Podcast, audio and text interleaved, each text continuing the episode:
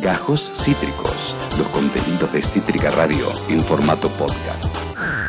Fuera de todo, fuera de todo, como lo que pasó este fin de semana en el torneo argentino, fuera de toda lógica.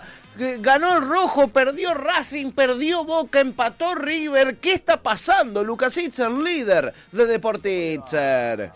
Pato, Tuti, muy buenos días, ¿cómo andan? Bien, amigo. días. Bien, acá, acá tirando. Tuti muy contenta.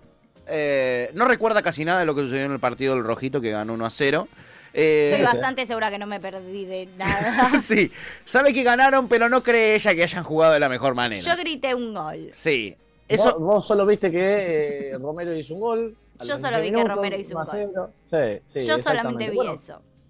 A ver, fecha eh, rara si, si analizamos no solo los resultados, sino las posiciones parciales, ¿no? Porque fíjense lo rara que será esta fecha, que Sí, no solo, por ejemplo, ¿no? Bueno, Independiente, digo, en condiciones de local eh, suele ganar, ¿sí? Más allá de que últimamente no, no, no venía teniendo buen pie, ¿no? Buenos resultados en el Sí. Libertadores de América. Lo normal es que el rojo gane, el local esté bien o esté mal. el- el- Claro. Independiente, un 1 a 0 te suele sacar en el Libertadores de América. Sí. Más allá, repito, de los resultados anteriores. Pero lo que sí fue raro, ¿no? Son resultados, por ejemplo, como los de eh, River contra Atlético Tucumán, Sí. se lo hicieron en el Monumental. Atlético Tucumán, rival piedra en el zapato, ¿no? Para, para, para Gallardo. ¿Cuántas veces Sí. lo ha complicado eh, Atlético de Tucumán a River? Y en este caso, eh, directamente en, en condición de local. Pero no solamente por los resultados, como por ejemplo eh, la derrota de, de- de Boca contra Central Córdoba allá en el Estadio Madre de Ciudades en Santiago del Estero, sí. sino también cuando analizamos la tabla de posiciones. Fíjense los primeros cuatro. ¿Quiénes son? Platense. Platense está puntero, señores, con seis puntos. ¿sí? El Calamar puntero, el equipo de Vicente López con seis puntos. El principal escolta es Gimnasia de Esgrima de la Plata. El tercer escolta no me sorprende. ¿Quién es? Tigre. Ah, mira, bueno. Es el equipo que ha llegado ¿no? a, la, a la- a la final del torneo pasado. Claro. Eh, equipo que en su momento ha tenido un gran presupuesto para ascender de la primera B nacional para, para luego Sí. pasar a la primera a la primera división del fútbol argentino. Es un equipo que por el presupuesto que tiene y los grandes jugadores que tiene, eh, es normal que esté en, esa instancia porque se preparan para eso, ¿sí? Sí. Eh, y cuarto central Córdoba de Santiago del Estero. Digo, los primeros cuatro del, del, del torneo argentino son sorpresivos. Está bien, ¿no? A ver, no nos anticipemos. Recién arranca. Se- Segunda fecha de 27, esto todavía se tiene que acomodar, digo, ¿cuánto? ¿no? Con el mayor de los respetos a todos los hinchas del Calamar. obvio. Pero Obvio. ¿cuánto puede durar? Abrazo a Juanfe. ¿sí? ¿no? Eh, Un abrazote a Juanfe. Tenemos un, Bueno. tenemos un oyente hincha, amigo de Platense, que es Juanfe, que debe estar, en este momento debe estar todavía dando vueltas al obelisco. Y le Sí. decimos, Juanfe, tranqui, van dos partidos. ¿Cómo amigo". puede ser? Van dos partidos. A ver, es un torneo largo, es un torneo largo donde eh, sí, sí, digo, cuesta mantener ¿no? el nivel. Lo cierto es que acá empieza a jugar también el tema de los equipos que están en copas internacionales y los que no. Ah, Porque si nosotros claro. ahora ya empezamos a analizar esta diferencia, hay que tenerla, eh, hay que ponerla en contexto en realidad, analizando que, por ejemplo, equipos como River, equipos como Unión, equipos como Lanús, equipos como Boca, sí. eh, van a estar, ¿no? Equipos como Talleres, equipos como Colón, van a estar disputando partidos de eh, torneos internacionales, como Claro. son la Copa Libertadores y la Copa Sudamericana. Está bien, en la Copa Libertadores hay muchos eh, cruces entre argentinos, por lo tanto, esta ventaja va a durar una o dos semanas. Es Pero esas una o dos semanas son las una o dos semanas en las cuales los equipos que quizás están enfocados 100% al torneo de primera división te sacan una diferencia sí. la cual después el resto de los equipos no la, no- no, no, ya no la puede remontar, o después los equipos argentinos que permanezcan en las eh, competiciones internacionales, ya obviamente le pierde pisada, porque empiezan a decir, bueno, no, mira, el puntero se nos fue a 10 puntos ya, ¿no? Eh, y nosotros todavía seguimos en competencia en, en la Sudamericana o en la Libertadores, y el torneo te va a quedar muy lejano, muy lejano, porque claramente sabes que el puntero está lejos, eh, que vos todavía seguís en Copa y obviamente todas las fichas las vas a poner ¿sí? en eh, la Copa. Por lo tanto, ojo, está bien. Sí. Pero ¿Cuánto puede eh, sostener Platense este, este- este- esta, pu- esta cima del campeonato ¿no? Eh, en la segunda fecha? Pero también hay que decir que grandes equipos están jugando torneos internacionales, ¿sí? Sí. Eh, por lo tanto, hay que estar atentos ¿sí? a que esa diferencia Total. no se sostenga en el tiempo, teniendo en cuenta la focalización de estos equipos en la Copa Libertadores. Y, amigo, la, eh, Va a ser un torneo atípico este, no solo. Bueno, el, el apretamiento del calendario, porque arranca la Copa en, en- a finales de año, Sí. eh, hace que el calendario cambie. Y también que cambie el calendario de eh, fichajes. Recordemos, hace, hace dos semanas estábamos jugando el campeonato anterior. Y, por ejemplo, el Rojito, ¿no? El rojito, que el, que el campeonato pasó pudo adquirir muy pocos jugadores. Ahora le está punto, se va a armar un mediocampo de primer nivel sudamericano, con todo lo que está ah, eh, eh, yendo a buscar y parece que ya cerrando, pero va a durar el mercado de fichajes como hasta la sexta, séptima fecha. Hay, hay ver, equipos como... Eso, eso lo pongo entre paréntesis. Porque Sí. siempre, a ver, cuando se habla del mercado de pases, dice, no, el Sí. jueves que viene cierra el libro de pases. Es muy relativo. digo, ¿Cuándo se vio que nunca, a ver, no, no a mitad de temporada, pero siempre hasta el cuarto, quinto partido eh, se hacen nuevas incorporaciones. eh. Ojo, Claro. ojo con eso de, de- El mercado de pases tampoco es tan estricto. Es decir, piensen que un mercado de pases es entre dos instituciones eh, privadas Sí. que negocian un capital. En este caso sería un jugador de fútbol.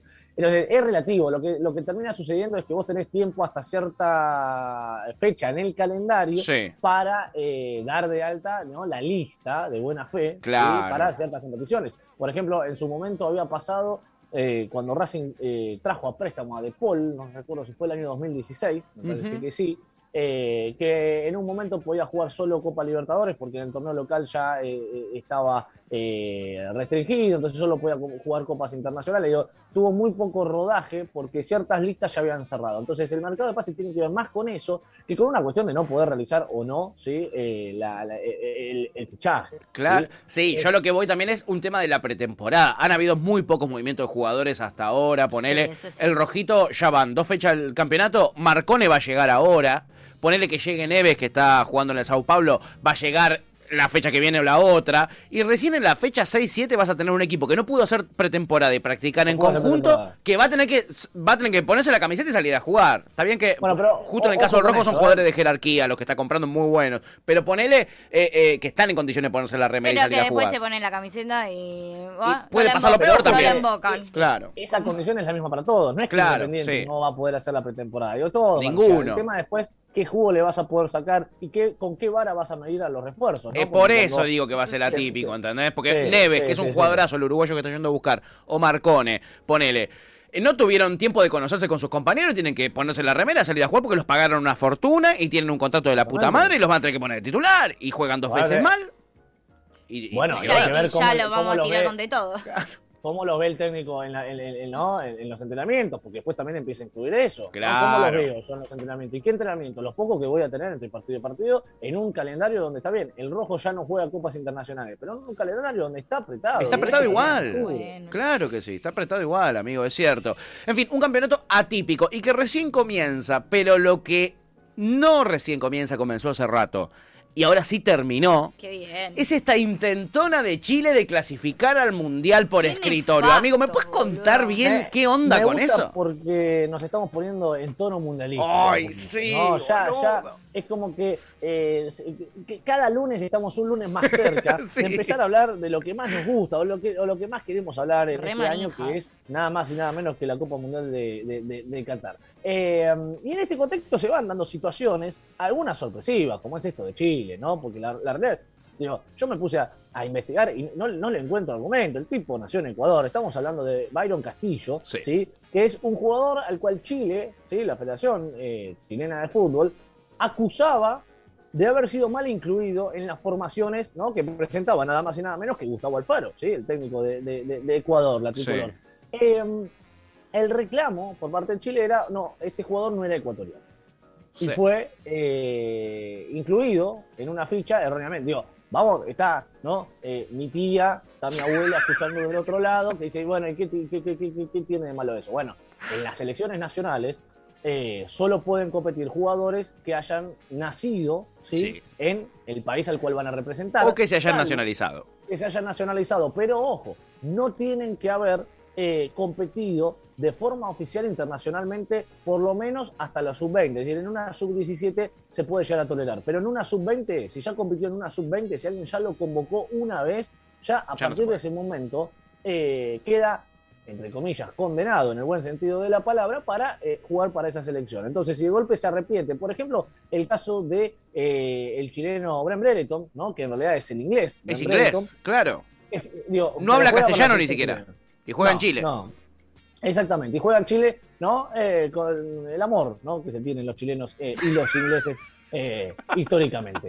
Eh, entonces, si de pronto eh, Southgate, el técnico de Inglaterra, quiere convocar a Ben Brereton, Sí. eh, sería imposible. ¿Por qué? Porque ya representó de forma Claro. oficial a, digo, está bien, uno dice, sí, sí, lo representó ya en todas las eliminatorias, en Copa América, está bien, pero eh, no, no tiene que ver con la cantidad de partidos, sino con que ya lo haya hecho una vez de forma oficial, ya está. Claro. Eh, no puede no competir, digo, no hay un mercado de pases entre selecciones, ¿no? Uno está acostumbrado a, recién hablábamos, por ejemplo, de los potenciales refuerzos eh, de eh, Independiente, que si viene eh, Lertora, que si viene Di Santo, que si viene Neve, que si viene eh. Peabria, ¿no? La- Aliendro, eh, Gularte, ¿no? Bueno, eh, todo lo que se está eh, analizando en torno a los posibles refuerzos del rojo. Pero en las selecciones esto no ocurre, esto es por nacionalidad. Y una vez que vos defendiste la camiseta de una nación, no podés hacerlo eh, para otra, ¿no? Ajá. Entonces, lo que sale a decir Chile es, señores, Byron Castillo fue incluido mal en la selección nacional ecuatoriana porque no es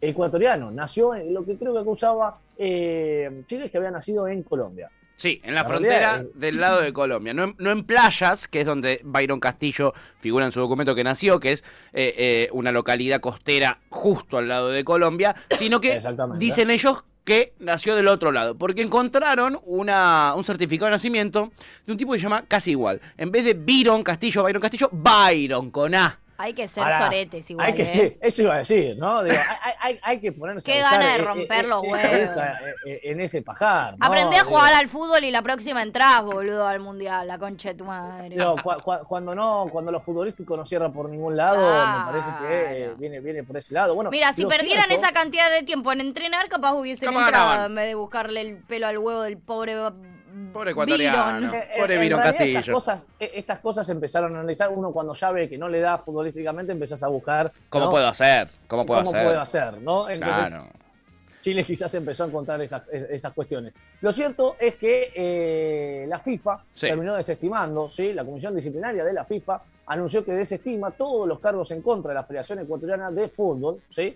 Eh, y automáticamente cerró el caso. Lo que dijo Listo. es este procedimiento disciplinario eh, se declara cerrado inmediatamente. Muy Lo bien. que te hace se dar cuenta que es puro humo es que la FIFA no es un organismo supranacional. Eh, ¿Se entiende? Claro. Eh, la FIFA busca sus datos del Ministerio del Interior de los países. Y el Ministerio del Interior es el que le da el documento a Byron Castillo, que dice que nació en playas. Entonces, va a ir a buscar. Claro. eh, ¿Entendés? Hashtag randazo. ¿Qué, discutís? Va a ir a buscar el documento al Estado Nacional. El Estado Nacional dice que este pibe le, le dieron un DNI que dice que nació en playa. Lo lamento. No es que la FIFA se va a poner a investigar. ¿Entendés? Distinto hubiese sido que Ecuador salga a decir, no, esperá, yo tengo acá un documento que me dice que Mario Claro. Castillo nació, ahí sí, Claro. ¿sí? donde vos encontrás un cambio de nacionalidad, bueno, ahí Claro. lo podemos llegar eh, a, a- a analizar. Pero chicos, imagínense que cuando se hace una convocatoria, hay toda una parte legal en la convocatoria. Claro, se piensan que no hay un abogado diciendo, ah, vamos a contratar a este jugador, que no le piden el. DNI. Claro. De golpe lo llaman por teléfono. Ah, sí, vi en la tele que hay un jugador que se llama Byron Castillo, así que me gustó cómo juega, lo voy a convocar. ¿Se piensa que no le piden el DNI antes? No, No, hay un historial de, a ver, este chico dónde jugó, dónde nació, dónde se crió. Eh, es, es absurdo pensar que a una. Digo, te puede pasar que ha sucedido y va a seguir sucediendo que no te, no te acuerdes que un jugador tenía doble, doble amarilla, entonces no podía participar. Y Sí, lo- eso ha pasado. Nadie se dio cuenta hasta que uno levantó la voz y dice, che, pero este estaba suspendido. Claro, Claro. A veces, sobre todo en la Copa Libertadores, hay jugadores que van y vienen, no sé, por ejemplo, no, no sé si es el caso porque no lo recuerdo justamente, pero Lautaro Martínez. Sí. Yo no recuerdo si Lautaro Martínez en las últimas fechas que jugó por Copa Libertadores recibió amonestaciones o no. Pero supónganse que dentro de 10 años Lautaro Martínez vuelve a jugar en Racing o en cualquier equipo de Sudamérica Sí. eh, y, y tiene que competir por Copa Libertadores. Pero resulta que hace 10 años le habían sacado doble amarilla a Lautaro Martínez y por lo tanto no podía jugar. Nadie se acuerda de eso y hasta que alguien no lo va a buscar, eh, no hay forma de reclamarlo. Total. ¿sí? Es más, eh, Racing se durmió la siesta en aquella, aquella Copa Libertadores del año 2018 que la termina ganando River. Racing queda fuera en octavo de final frente a River. eh, y había un jugador que, si no me equivoco, era Suculini, que había sido mal incluido, porque Suculini Mirá. antes había jugado en Racing por Copa Sudamericana y había sido expulsado. Si mal no recuerdo, alguno por ahí después me podrá corregir. Sí, sí, eh, pero es algo la similar, nos sirve de referencia. eh, estaba suspendido. El tema que eh, en Racing nadie se acordó, nadie fue a revisar eso y cuando se dieron cuenta y quisieron ir a reclamar ya había pasado el tiempo estipulado para hacer el reclamo. Y bueno, no, Wow. se tendría que haber dado cuenta. Wow, antes, wow, wow, wow, wow. Entonces, Mirá vos. La cantidad de veces que eh, ha eh, pasado, ¿no? Eh, estas situaciones y, y- y- y que obviamente eh, siguieron de largo de forma, eh, ¿no? Claro. sin, sin que nadie se diera cuenta. ¿sí? Total, total. Pero en este caso era, era mucho humo, ¿no? Era, era muchísimo, muchísimo humo. Igual lograron que en una haya un julepe bárbaro y sobre todo lograron cagarle la vida al jugador. No sé si viste la Bueno, imagen, Luqui, del, hay- del hay pibe en de medio eso. de un primer tiempo, erra un penal jugando en su equipo, el Barcelona de Ecuador, y se larga a llorar en el medio del partido. Ay, le, no. le pide al Y la pide al técnico que lo saque a los 30 minutos del primer tiempo. No daba Sí. más, decía no doy más, sacame, sacame que no doy más, le decía, pobrecito llorando. psicológicamente no, no Lo estaba mató. bien. A ver, aparte, algo absurdo era que, que- que- que creo que nadie llegó a entender bien. Ay, chicos, qué no está Chile. No está, tenía que ser el, el, el- el- el que clasificó. Digo, si cuando uno se pone a analizar las eliminatorias de Conmebol, supónganse que Ecuador quedaba eliminado, Sí. ¿sí? El que iría a ocupar su puesto sería Perú, que pasaría directo, que ya vamos a hablar de Perú, hoy juega a las 3 de la tarde frente a Australia, define su pasaje o no a Qatar 2022, pero Perú pasaría a ocupar el cuarto puesto, porque Ecuador quedaría eliminado, entonces Perú pasaría al cuarto puesto, clasificaría directo, y al sexto lugar, que lo tiene Colombia, eh, sería la posición del repechaje. Entonces Claro. Chile seguiría quedando afuera, porque no es que Chile terminó peleando mano a mano con Ecuador una posición, no. Claro, el venía Perú. El argumento de Chile, Colombia. el argumento de Chile, bien rebuscado, es, es este jugador que no tenía que jugar, jugó dos veces contra nosotros. Y nosotros Y bueno, empatamos y perdimos contra él, que eh, estaba convocado, ni siquiera jugó en uno de los dos partidos, pero estaba convocado. Entonces a nosotros nos tienen que dar seis puntos. Si nos dan seis puntos, clasificamos. Eso es lo que dice Pero con ese Chile. criterio se lo tienen que dar al resto. Yo también juego contra Argentina. Ah, bueno, nos dan puntos a nosotros, No. quizás quedamos primero. Unos vivardos Unos bárbaros. vivardos bárbaros. Burlando un poroto al lado del abogado ese. Burlando a quien te conoce. Claro. Es- exactamente, pero claro, ¿y por qué el resto no iría a reclamar sus puntos? Digo, por- por- digo, ¿no? Entonces ahí Claro. estaba la, la- la- No tenía ni pies ni cabeza. No, no tenía Y lo ni pies ni es que eh, aparentemente ahora Byron Castillo eh, quiere demandar, ¿no? Judicialmente a la Y- Federación eh, Chilena. A, a él lo perjudicaron, ¿eh? A él lo perjudicaron Sí, sí, sí, personalmente. Sí, sí, total. Justamente lo que se ha dicho, que bueno, los comentarios han sido muy dañinos en contra de- del jugador, ¿sí? Así que, eh, obviamente, ¿no? después de toda esta situación del sacame ya que no aguanto más, ¿sí? Eh, seguramente va a haber algún tipo de demanda frente a las Me imagino, autoridades. me ¿no? de imagino la- y está muy bien. Es muy loco como con esta iniciativa eh, Chile logró indignar a gente que ni siquiera le interesa el fútbol. Cuando se enteró de esta noticia, eh, eh, mi, mi señora esposa, el, el viernes, estaba indignadísima. Me decía, no, ¿de verdad hicieron esto? Me decía, ¿de, de verdad? Es que es Pues no tienen tremendo. dignidad, me dice. No ¿Cómo, va- tienen dignidad, boludo. ¿Cómo van a clasificar hacia el mundial? Me decía, no los podía creer, estaba eh, enojadísima. No, es que es no solo eso, muy sino que había, eh, hubo programas de televisión en donde analizaba contra quién jugaría Chile en caso No. de, eh, de que vergüenza. mundial por el escritorio. Decía, ya se había hasta analizado eso, digo, un, un- un torneo en el que él ya se había hecho un sorteo, y donde reitero, en todo caso, la posición la hubiese tenido que ocupar eh, Perú.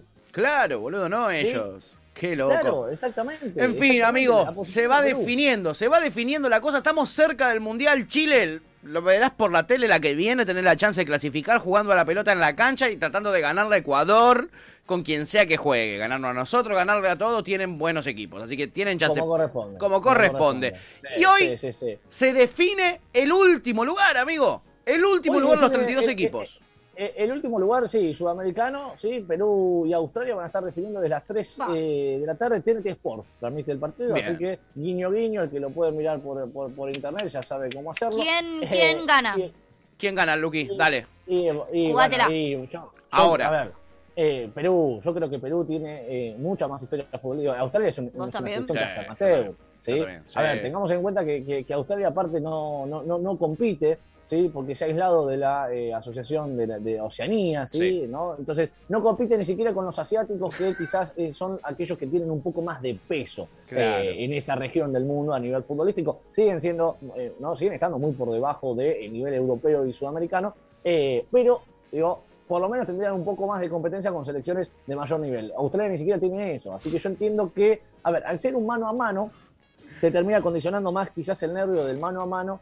que eh, Claro. el rival que tenés enfrente, porque un error que cometés, Australia te deja afuera. Te Digo, queda Australia afuera. ya ha dejado afuera a Uruguay en algún Olvidate. momento, ¿no? Tengamos en cuenta esto. Claro. Eh, pero lo cierto es que Australia es, es una selección casi amateur. Eh, Sí, sí, digo, sí. Viste que se suele comparar a los Pumas cuando sale, ah, digo, en, en el rugby eh, a nivel internacional, eh, a, a- a- los Pumas, ¿no? Eh, tienen un, ri- un- un nivel equivalente, ¿no? A, a- quizás cuando hablamos de fútbol, eh, no sé, cuando, como que nosotros jugamos con Costa Rica, es decir, le ponen garra, eh, pero no, no, no, no están a la altura. Pueden llegar cada tanto a tener a- a- algún logro, pero no, no llegan a estar a la altura. Yo creo que acá Australia ni siquiera está a ese nivel. No, ¿sí? no, Australia no tiene grandes hitos futbolísticos. Digo, Costa Rica, si lo comparamos con, con Costa Rica, Costa Rica en algún momento ha llegado a un cuarto de final de, de- Del de- Mundial. de Copa del Mundo, ha sido Claro. eliminado por penales frente a Holanda, digo, dignísimo lo que ha hecho, tiene más historia, Sí, es un país muy futbolero, además Costa Rica. sí. Australia no solo no es un país eh, futbolero, sino que aparte no, no, no, no Les tiene gusta el cricket y el tanto, fútbol australiano, que es como el, como el fútbol americano, eh, pero a las Una trompadas y a las patadas. Ra- Una rarísimo. cancha media redonda. Sí, rarísimo, bizarrísimo. Tienen- tienen- sí, una, una, una, una cuestión ahí En fin, amigos. Hoy hinchamos todos por Gareca. ¿eh? Acá Oscar, que fue el que, eh, mm, mm, según él, mufó a Italia, según nosotros hinchó por Australia, eh, digo por Italia, en la finalísima, nos dice, yo mejor no digo quién gana. Háganse cargo. Háganse cargo de lo que piensan, Oscar. cargo. Háganse cargo, No, ¿eh? a, a ver, no, no, a ver, vamos, vamos a ver el favoritismo. Digo, todos queremos ver una selección, Claro. eh, la, la selección de Gareca, digo, eh, Por favor. Perú, en, en- en- en la Copa de- del Mundo, sí, sin dudas. Eh, a ver, a nivel futbolístico, yo preferiría que no, pero lo voy a explicar por qué. ¿Por qué? Porque Perú es un equipo que ya te conoce a vos. Digo, Ah, que, puede jugar en con un- nosotros, me gusta tu en pensamiento. un mundial podría jugar con vos y te va a complicar jugar con un sudamericano porque te conoce, tenés historia. Australia en un mundial es un rival mucho más débil. Me gusta, ¿sí? muy bilardista, Eh, que clasifiquen los peores al mundial, así les ganamos a todos. Hay que tener en cuenta que digo, eh, es un posible rival porque Argentina está en el grupo C y Perú iría al grupo D. ¿sí? Claro. Pero es un grupo difícil también si clasifica Perú. Se vuelve un grupo muy interesante porque es un grupo muy parecido al de eh, Rusia 2018, de, de hecho, porque eh, Perú iría con Francia, Sí, Y, y después tenés a Dinamarca y a Túnez, es un equipo muy parecido. Francia, Perú y Dinamarca otra vez en, el grupo. Por lo tanto, es un grupo muy parecido al de Rusia 2018 muy y jodido. un grupo muy difícil. Total. En Qatar eh, 2000, eh, perdón, en Rusia 2018, Francia y Dinamarca fueron los que se clasificaron. Perú quedó afuera en fase. grupo. Muy complicado. Día Ah, feriado hoy en Perú, entonces. eh, Para el partido. Sí, sí, para ver, imagínense la trascendencia, ¿no? de este. Imagínate, boludo. Nosotros ya estamos en modo mundial, pero hay países que todavía están aspirando a eso, y uno de esos eh, países es Perú. Bueno, el lunes que viene entonces tendremos los 32 equipos que jugarán el Mundial. Grupo Muy por bueno. grupo tendremos todo para el... No, el lunes que viene es feriado, ¿eh? Pero para la semana que viene ya tenemos todo, ya tenemos todo. Acá. Oscar dice, yo creo que Australia puede ganar a Perú, pero Costa Rica lo tiene muy fácil contra Nueva Zelanda. Bueno, más o menos lo que Sí, decía. sí, Luque. sí. Bueno, eso era lo que hablábamos. Sí, es lo que vos Eh, decías, amigo. Eso es mañana, ¿eh? Mañana Eso a 15 mañana. horas Costa Rica se enfrenta a, a- a Nueva Zelanda por un lugar eh, también en la Copa del Mundo. Ya le digo qué grupo, en el grupo, también en el grupo difícil, el grupo E. Potencialmente con sería España, Costa Rica, Alemania y Japón. ¡Oh! Lindo grupo. Está en el horno.